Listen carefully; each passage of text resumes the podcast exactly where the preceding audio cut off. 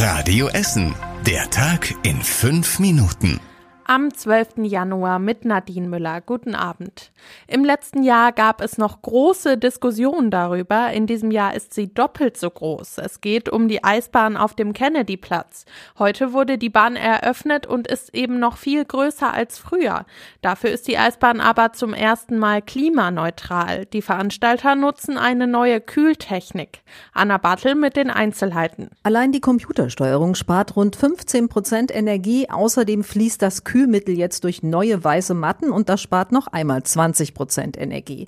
Die Eismaschinen brauchen keinen Diesel mehr, sondern fahren mit Strom. Das Eis vom Eismachen wird direkt vor Ort in eine Schmelzwanne gegeben und wiederverwendet.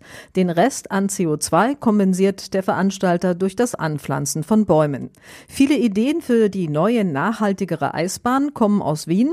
Dort wird schon seit Jahren neueste Technik für die Eislandschaft im Winter eingesetzt. Die Infos zur Eisbahn findet ihr auf radioessen.de. Die Kombination aus Sprühregen und Minusgraden haben bei uns in Essen heute Morgen für Glatteis gesorgt. Dadurch gab es viele Einsätze bei der Polizei und der Feuerwehr. Seit dem Morgen gab es 65 Einsätze. Der Rettungsdienst musste vor allem gestürzten Fußgängern helfen und hat am Limit gearbeitet. Deswegen waren neben Rettungswagen auch Krankenwagen unterwegs.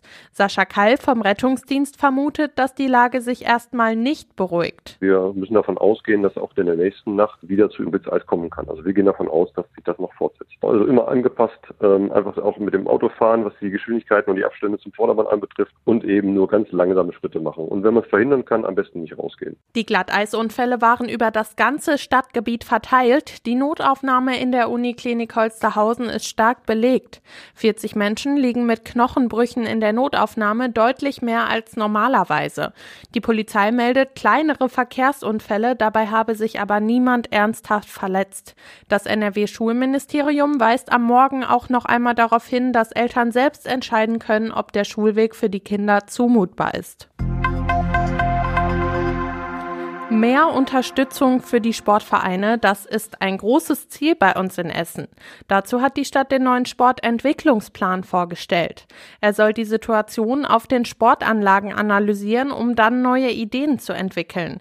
Den Essener Vereinen reicht das aber nicht. Thorsten Flügel, Chef des Essener Sportbundes, erklärt im Radio Essen Interview, welche Hilfe die Vereine erwarten können.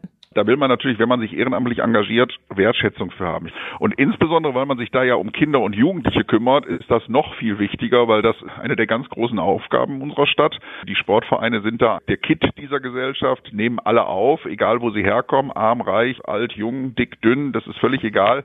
Die Stadt hat in den letzten Jahren schon viel an den Sportanlagen gearbeitet. Alleine 40 Kunstrasenplätze wurden gebaut. Dazu kommt das Turnhallen-Sanierungsprogramm.